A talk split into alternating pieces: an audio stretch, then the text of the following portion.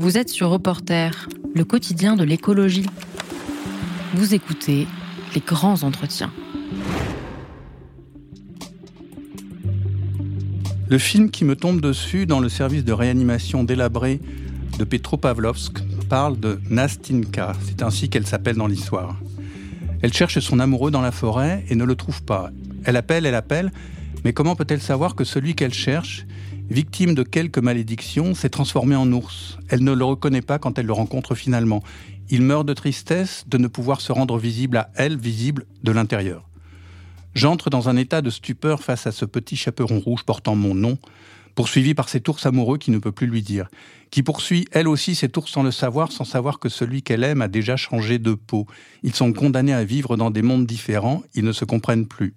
Leurs âmes sont désormais enfermées dans une peau altère qui ne répond plus aux mêmes expressions d'existence. Je pense à mon histoire, à mon nom Even, Matura, qui signifie ours, au baiser de l'ours sur mon visage, à ses dents qui se ferment sur ma face, à ma mâchoire qui craque, à mon crâne qui craque, au noir qu'il fait dans sa bouche, à sa chaleur moite et à son haleine chargée, à l'emprise de ses dents qui se relâchent, à mon ours qui brusquement, inexplicablement, change d'avis.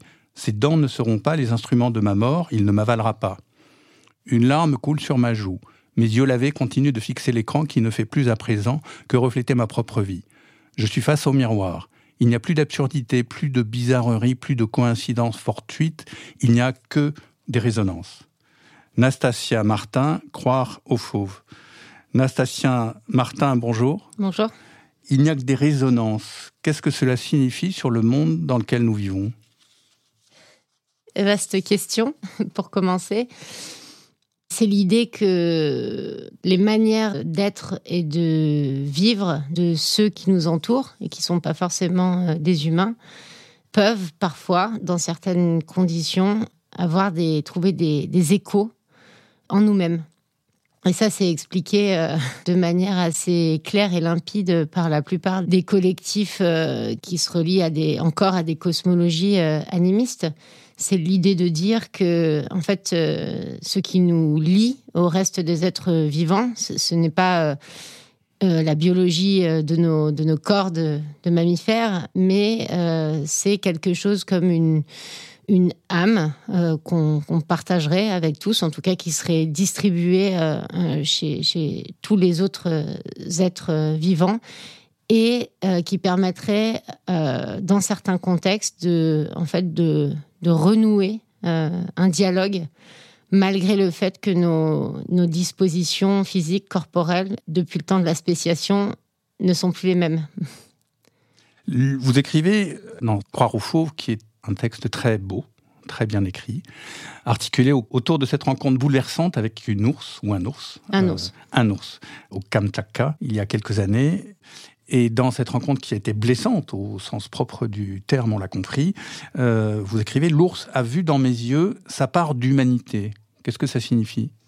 En fait, y a, on trouve euh, dans nombre de mythologies euh, du Grand Nord cette idée que, en fait, pendant le temps du mythe, euh, pendant les premiers temps, les temps des origines, les, ours et les humains n'étaient pas aussi distingués qu'ils le sont à l'heure actuelle.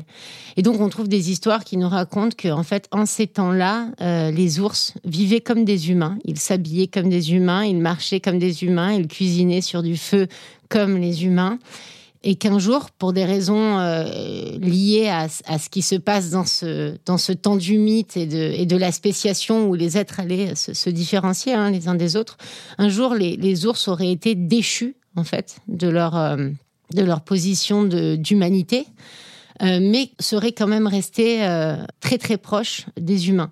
Et en fait, ce que disent par exemple les, les événements du Kamchatka avec lesquels j'ai vécu et travaillé, c'est que la raison pour laquelle euh, un ours attaque toujours au visage lorsqu'il attaque un humain, c'est parce que s'il croise votre regard, il ne supporte pas ce qu'il y voit parce qu'il y voit le reflet de sa propre âme telle qu'elle a chuté en fait.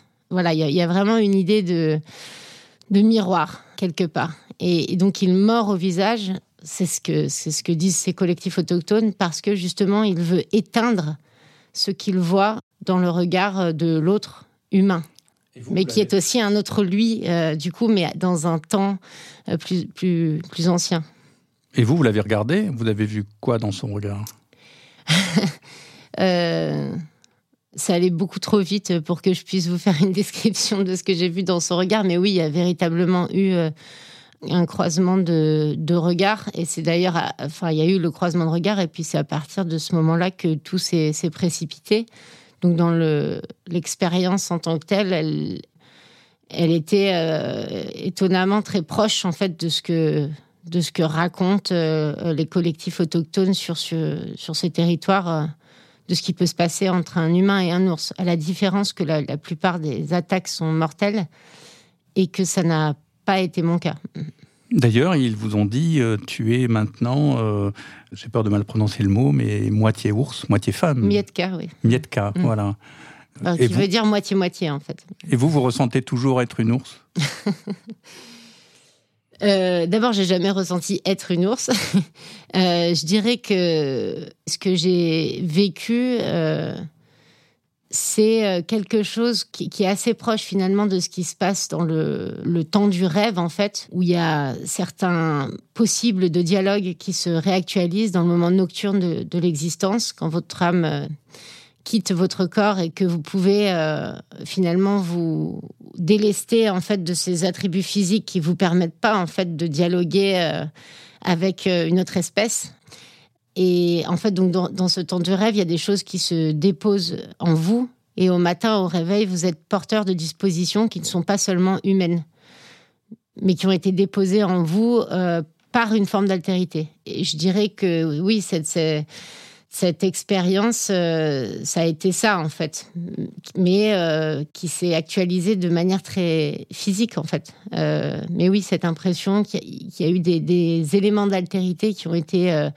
déposés en moi et avec lesquels après j'ai dû euh, apprendre à composer.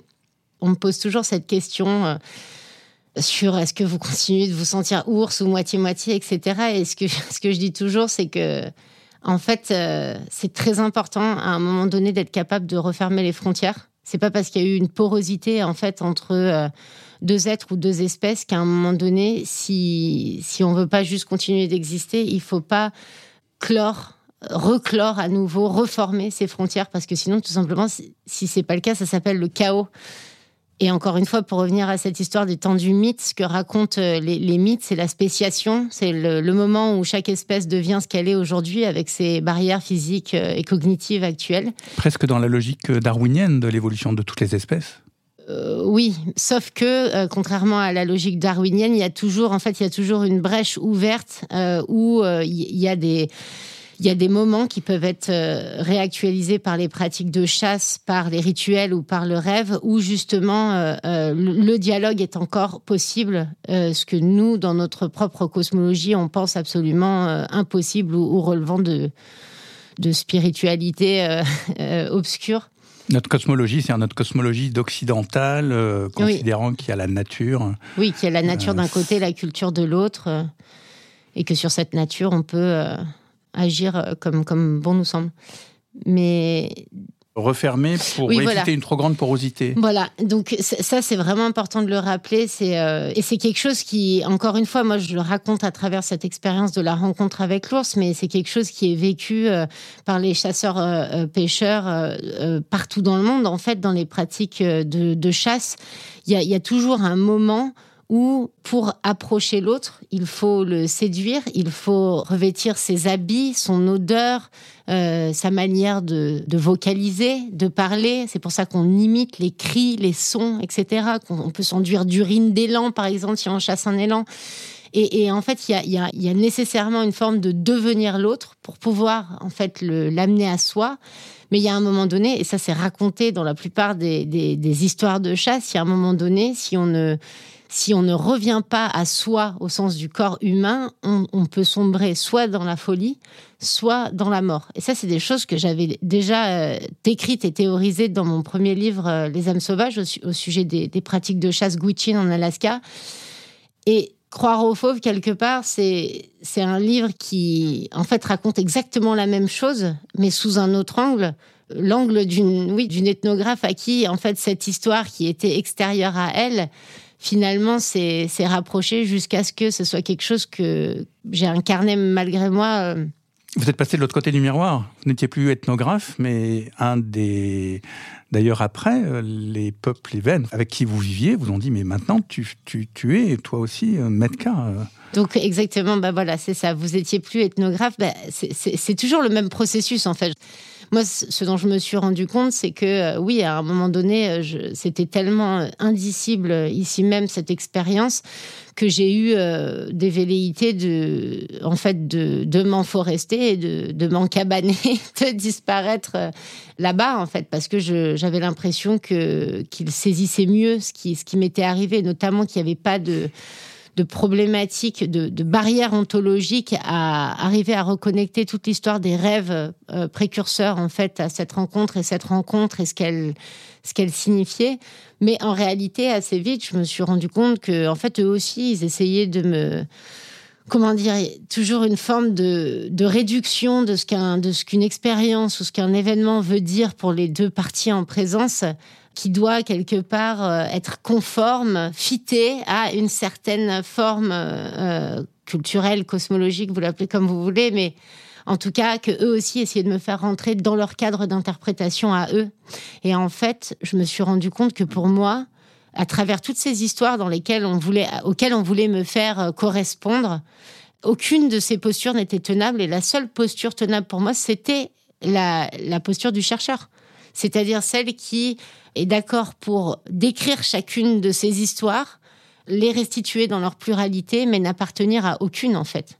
Et, décider en fait, euh, comme un choix conscient, que euh, euh, la seule manière que cet événement fasse sens, c'est de faire ce geste-là, mais de, mais de garder le, disons, le mystère de la rencontre en suspens, en fait.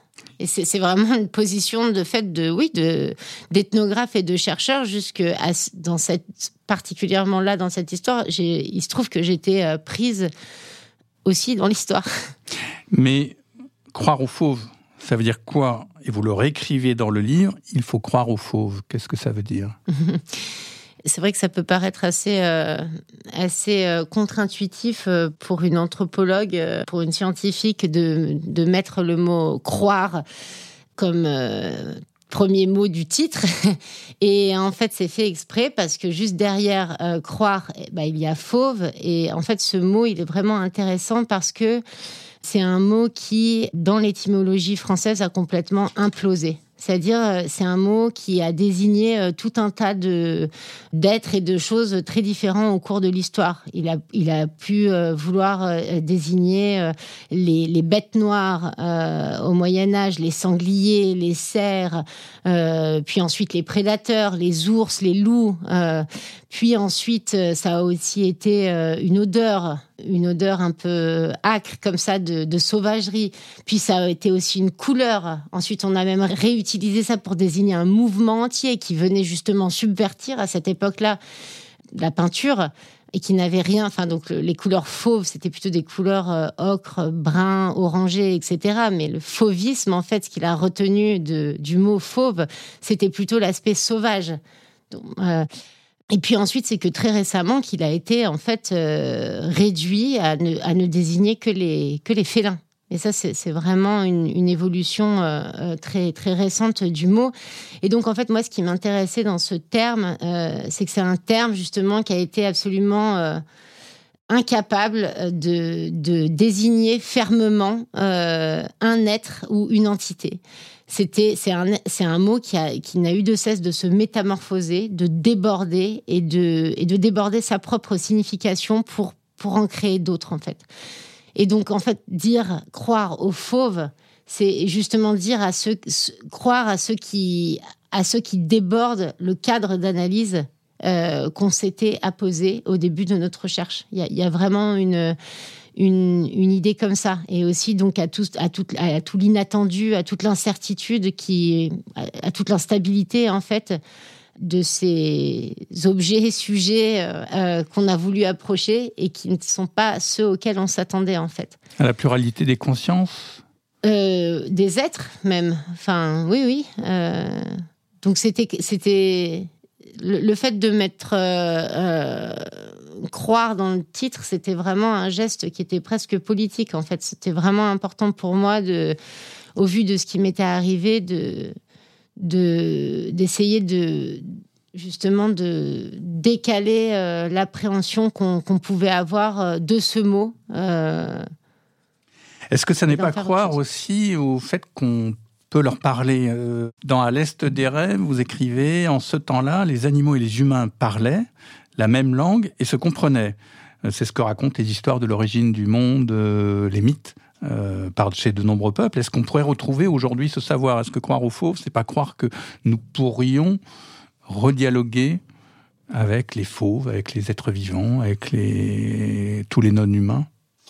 Euh, si aussi, mais en réalité, il n'y a pas besoin de, croire, euh, comment dire. Euh, c'est pas une affaire de croyance. C'est ce, c'est ce que raconte croire aux fauves en fait. C'est que ce que ça relate. Moi, ça fait 15 ans que je travaille avec des, collectifs animistes qui à travers la chasse, les rituels, euh, les rêves, euh, estiment qu'il y a des moments où oui, ils peuvent euh, communiquer avec ceux qui ne sont pas des humains. Et ce que relate ce, livre, c'est que finalement, nous qui nous croyons très distanciés de ce type de croyance, entre guillemets, de manière d'être au monde, bah, finalement, elles sont pas si loin parce que si une occidentale euh, comme moi, euh, de surcroît chercheuse, a pu euh, expérimenter ça dans son corps, c'est que en fait, ces, ces, modalités de relation au monde ne sont pas si loin de nous, en fait.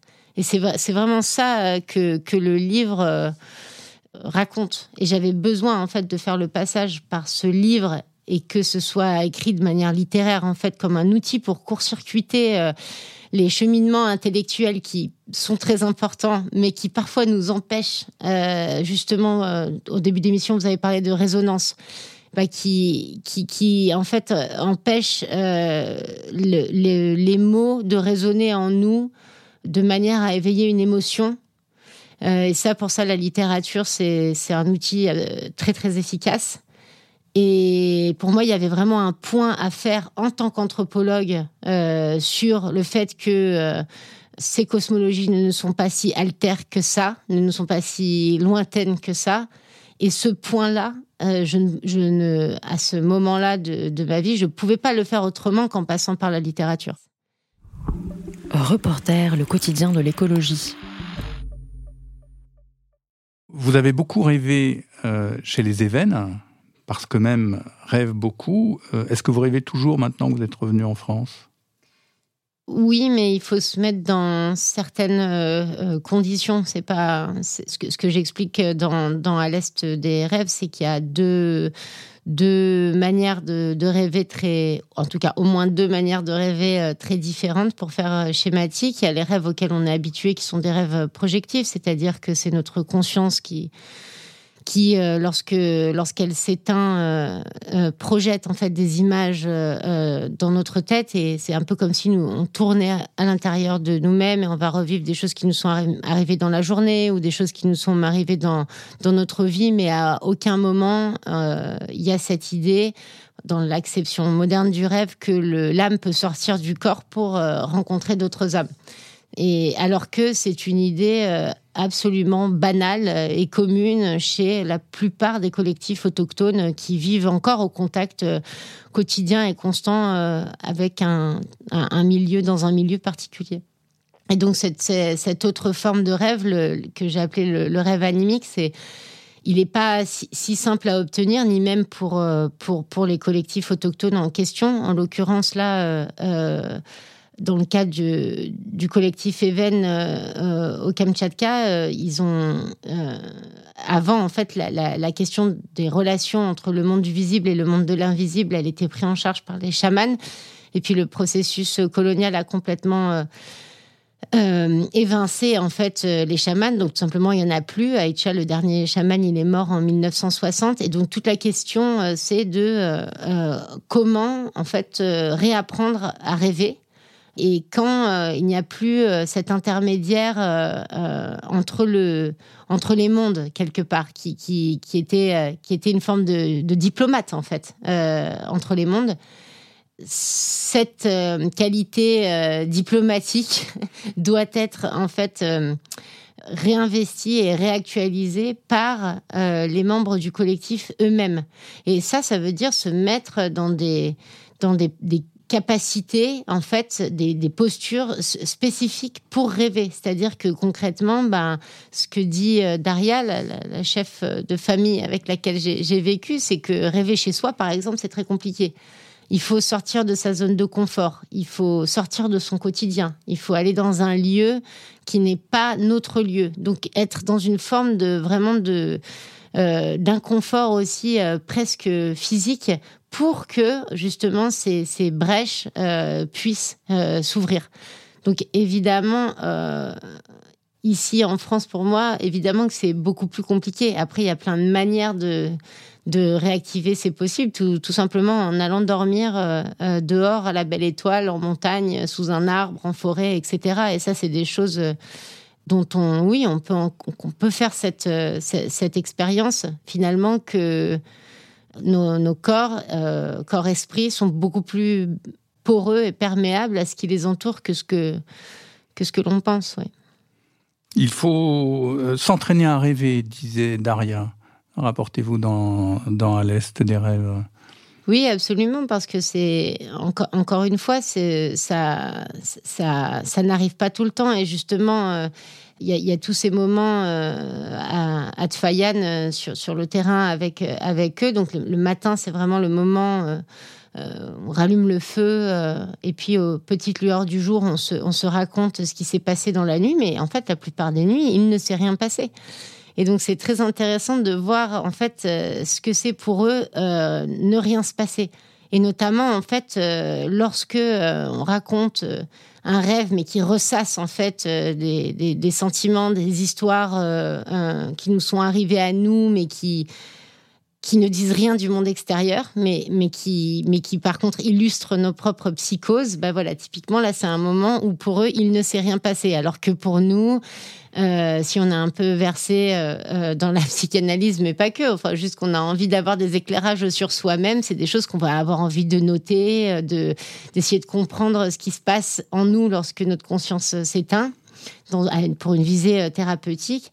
Et, c'est vraiment très étonnant de voir à quel point, eux, ce genre de rêve juste ne les intéresse, mais absolument pas. Ce qui les intéresse, c'est le moment où euh, quelque chose s'est passé qui dit quelque chose du monde extérieur.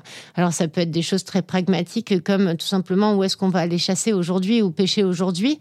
Euh, si des animaux se sont présentés d'eux-mêmes en rêve à leurs chasseurs qui rêvent, euh, au matin, euh, on va savoir entre guillemets où sont euh, où sont ces animaux, qui qui est-ce qu'il faut aller chasser, comment il faut les chasser, etc. C'est une forme de divination presque. Oui, mais j'aime, je, pense que j'aime, j'aime pas bien ce mot parce que euh, divination, ça, ça ramène euh, à, l'humain comme, comme tout puissant. En fait, il y a une espèce d'idée de toute puissance derrière, de, de, l'humain qui, par ses capacités cognitives incroyables, va être à même de localiser les animaux euh, en rêve. C'est absolument pas ça qu'ils disent. C'est, en tout cas, ça serait une mécompréhension que de penser ça. Eux, c'est vraiment cette idée que d'autres êtres se sont présentés à eux en rêve dans le moment nocturne de, l'existence qui justement réouvre un dialogue possible, justement parce que les, on n'est plus empêtré, euh, euh, limité par nos corps euh, et par les dispositions, nos dispositions physiques à tout un chacun. C'est dans le rêve qu'on retrouve le monde commun de tous les vivants? Alors, euh, le monde commun, euh, je, oui, on, pourrait dire les choses comme ça. Euh, la manière dont j'aime bien formuler les choses, c'est qu'en fait, le, temps du rêve réactive les possibles du temps du mythe. C'est-à-dire que c'est des choses qui, ont, qui sont racontées dans les mythes et les histoires. C'est c'est euh, le loup qui dialogue avec le glouton, euh, l'ours qui dialogue avec l'homme, et puis ils se font des crasses euh, les uns les autres, et puis c'est comme ça en fait qui, qui se... Ou dans les contes aussi, il y a beaucoup de contes pour enfants où on retrouve le renard dialogue avec le loup, qui dialogue avec le, le chasseur, la petite fille qui va dans la maison avec les ours ou l'inverse, enfin... Voilà. Absolument, c'est quelque chose de, très largement partagé euh, dans, les, histoires, les contes et les mythologies euh, euh, dans, le monde entier, cette, forme, cette forme-là. Et donc, en fait, ce, que, je trouve très beau dans cette idée du rêve, c'est justement que il réouvre cette possibilité et que en fait au matin les actions très concrètes incarnées qu'on va mener sont menées en relation avec ce qui s'est passé dans la nuit ce qui s'est passé dans la nuit étant euh, lui-même en relation avec un temps très très ancien euh, qui, est un temps des origines en fait parce que en fait le mythe c'est aussi qu'est-ce qui s'est passé avant d'une certaine manière. D'ailleurs, vous le racontez dans, dans, dans, un débat un petit peu pointu, perché, euh, scientifique, dans À l'Est des rêves, mais c'est un passage passionnant aussi.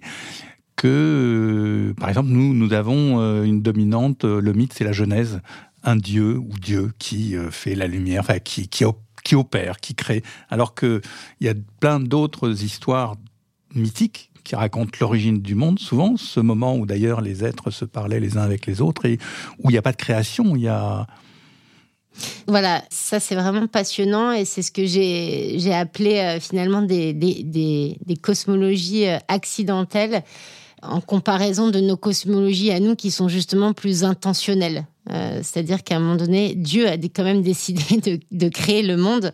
Et en fait, ce qui, là, dans, dans, dans, dans ces mythes, une constante qu'on retrouve euh, la plupart du temps, en fait, c'est que euh, le monde est créé par la, la, la, collision entre deux êtres qui ne s'attendaient pas à se raconter, à se rencontrer. Pardon. C'est, c'est pour ça que je raconte cette histoire de, de, de, de corbeaux qui volent la lumière, qui est, qui est un mythe extrêmement répandu et connu euh, de la côte nord-ouest.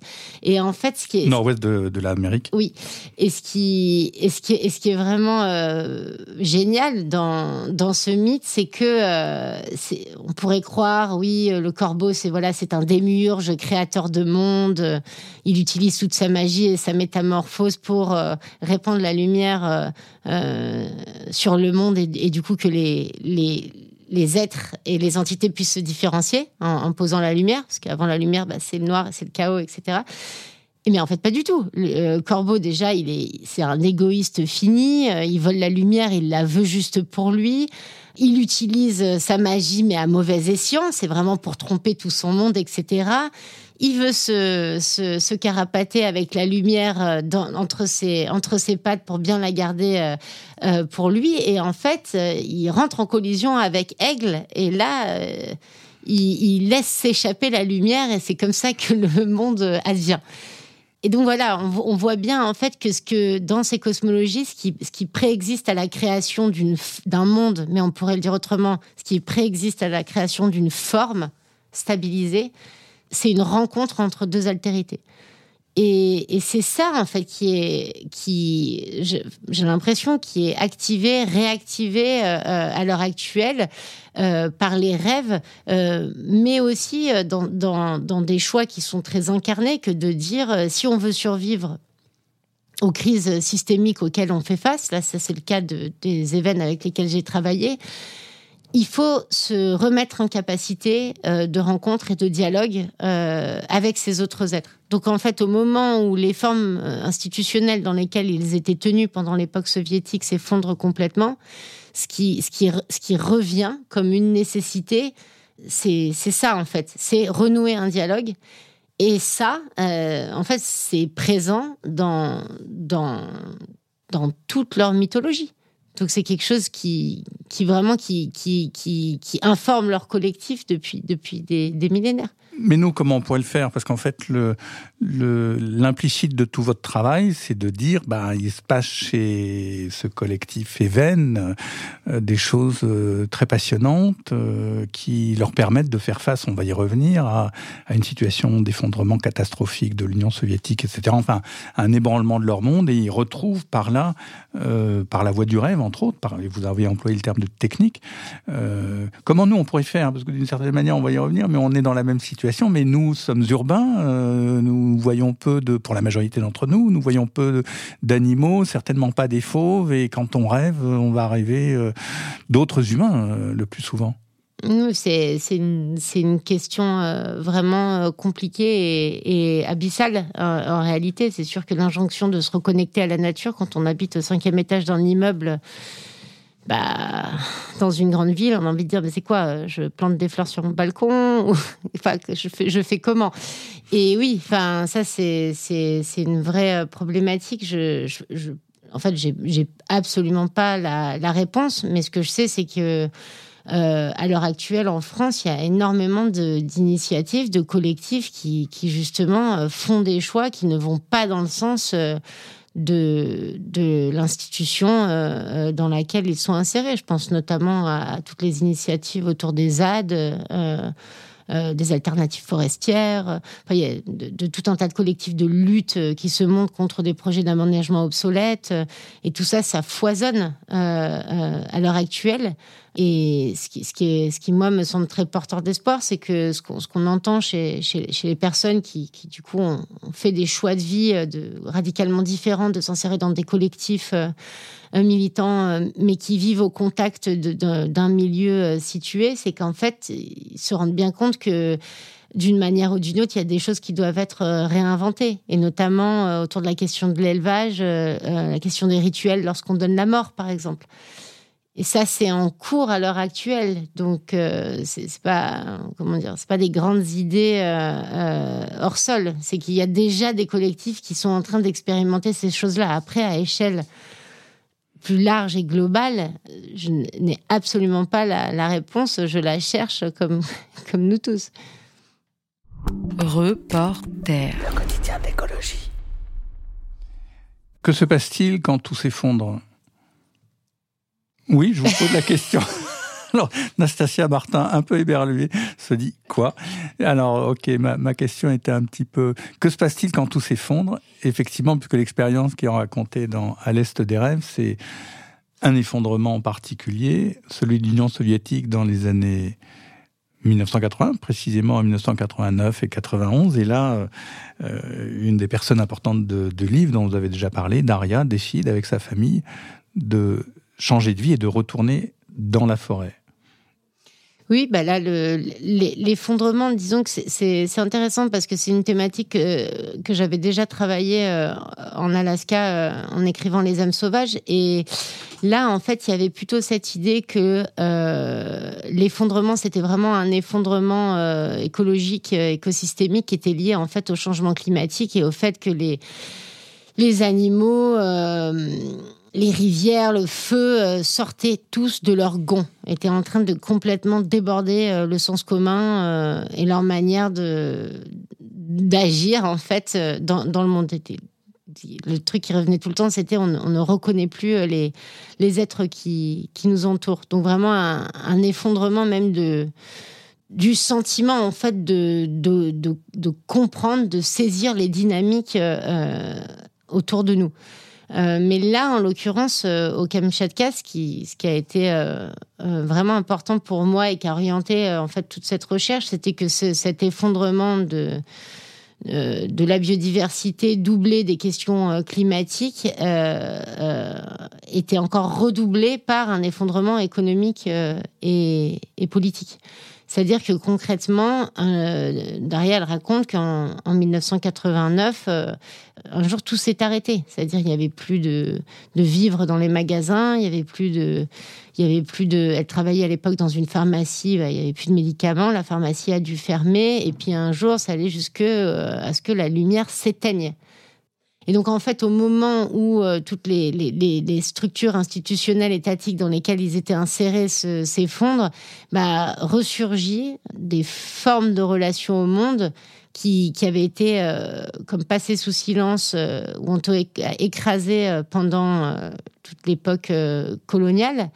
mais qui mais qui ressurgissent en fait comme des voies possibles, des voies de sortie possibles.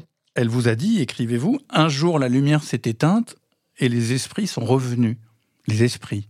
Oui, oui, bah, donc ça, c'est ce, rêve qu'elle raconte, rêve récurrent qu'elle a fait pendant les 20 ans où elle habitait euh, au Colcose. Mais là, je vais me reprendre, c'est pas un rêve qu'elle a fait, en fait, c'est parce que c'est pas comme ça qu'elle le dit, c'est un, rêve qui lui est qui lui est, qui lui est venu et, revenu de manière euh, récurrente, qui était qu'elle voyait euh, la rivière Itcha, la forêt, les animaux, sa mère qui l'appelait, etc.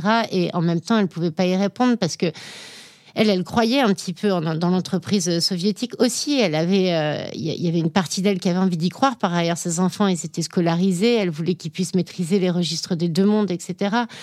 Et donc c'est vraiment un rêve qu'elle a répressé, qu'elle a réprimé, réprimé jusqu'à ce que, en fait, au moment où tout s'arrête, au moment où l'entreprise politique fait faillite, en fait ce qui, ce qui remonte, c'est ça. Euh, et lorsqu'elle dit les esprits, euh, c'est pas les esprits en général, c'est euh, elle parle à la fois des, des esprits des morts de Tfayan, euh, donc de, du, de, ce lieu dans la forêt dans lequel elle a grandi et qui la, qui la rappelle à cet endroit. Et elle, elle parle des esprits de ceux qui sont actuellement dans la forêt comme sa mère comme sa mère qui à l'époque était encore vivante, et de l'esprit des êtres et entités de ce milieu particulier.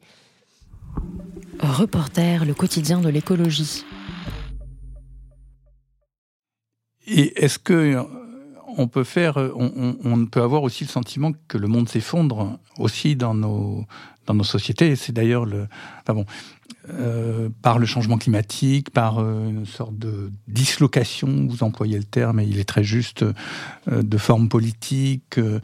la question, parce que c'est difficile de ne pas voir dans, dans, dans, dans, dans ce collectif Even, qui en fait est d'ailleurs très peu de gens, c'est une centaine de personnes mm. peut-être, à laquelle vous avez consacré deux beaux livres et, et, et, surtout beaucoup de votre expérience de vie et de votre intelligence et de votre engagement de chercher à en faire euh, non pas une leçon, mais un rapprochement avec ce que nous vivons. Parce que c'est d'une certaine manière ce qui se passe dans le Kamtchatka est une sorte de métaphore du destin qui est peut-être le nôtre, à la fois dans la coupure extrêmement forte occidentale, naturaliste selon le terme de Descola, que vous appelez aussi capitaliste à un moment, du monde humain et du monde de la nature dans une relation d'exploitation. Et puis on voit que tout ça ne tient plus, ne tient plus euh, euh, spirituellement et ne tient plus écologiquement et menace nos, nos, nos, nos conditions mêmes d'existence durable.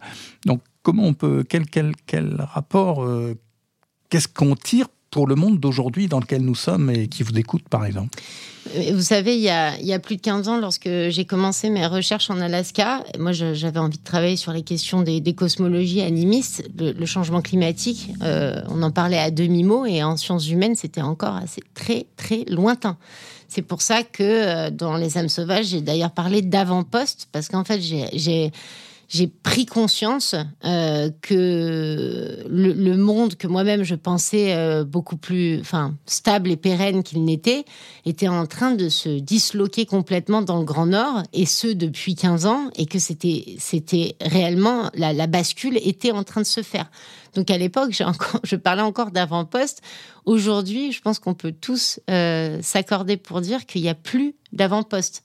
Il y a encore des. Cet été nous l'a bien montré il y a encore des, des, des, zones de, de, confort relatif, entre guillemets, où on a l'impression que ça va tenir, mais euh, je pense que tout un chacun, au fond de nous, on sait bien euh, que si on continue comme ça, on va droit dans le mur. La question, c'est qu'est-ce qu'on fait? Et en fait, euh, moi, j'ai l'impression qu'au sein de la modernité, on est bloqué dans, un, dans, une, dans deux discours, en fait, euh, d'ailleurs très, très, très dualistes, où d'un côté, on nous explique que non, mais c'est pas grave, euh, la géo-ingénierie, et euh, la, technique euh, va nous sauver de, de nos excès et qu'on va réussir à réparer finalement euh, le climat et les erreurs qu'on a pu commettre par le passé. Donc là, on se dirige vers un monde encore plus euh, façonné à notre image, où on voit bien cette question de l'altérité qui qui, qui, qui, qui, disparaît complètement, et puis faire des logiques beaucoup plus transhumanistes. Et d'un autre côté, on nous dit, bah non, en fait, là, c'est mort, euh, c'est l'effondrement, euh, nous n'avons plus qu'à faire euh, le deuil du monde et euh, bah, aller nous enfermer dans des forêts euh, et à survivre euh, dans des logiques de voilà de, survie comme on pourra, mais du coup couper en fait de de ceux qui eux n'auront pas pu se, sauver à temps.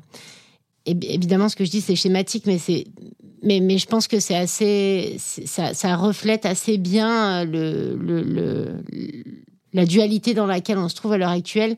Et en fait, à l'Est des rêves, c'est une manière de montrer, et il y en a plein d'autres, c'est une manière de montrer qu'en fait, ces, ces situations de crise, cette situation de crise à travers laquelle notre monde va euh, de fait se transformer euh, radicalement, peuvent être en fait appréhendés comme des opportunités incroyables pour changer de cartographie, changer de, de manière de, de, voir les êtres qui nous entourent, en fait.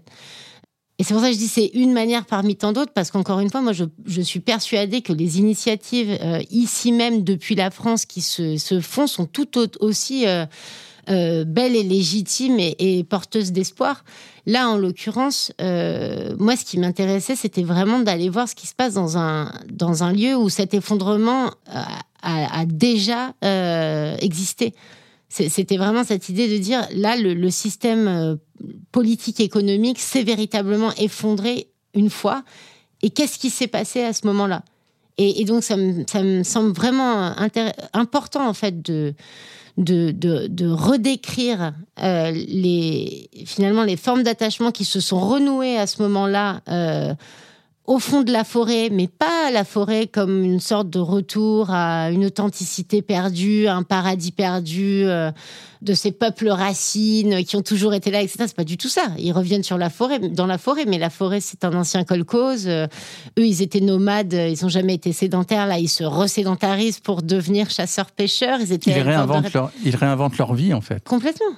Absolument. Alors bien sûr qu'il y avait des la, chose qui, change par rapport à nous et qui fait que je pense que c'est plus simple pour eux de réinventer leur vie que nous. C'est un la, situation euh, de, précarité extrême, euh, euh, concrète dans laquelle ils se trouvaient et la présence d'un milieu naturel foisonnant qui, qui, qui, du coup a évidemment que c'est plus simple quand on habite à Esso, au Kamtchatka, de repartir en forêt que quand on habite euh, à Paris ou à Shanghai. À Aubervilliers. Oui, absolument.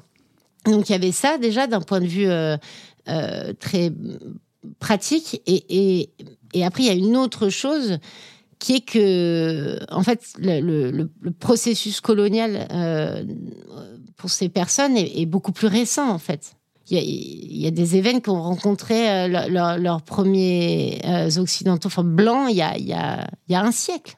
Donc en fait, c'est rien.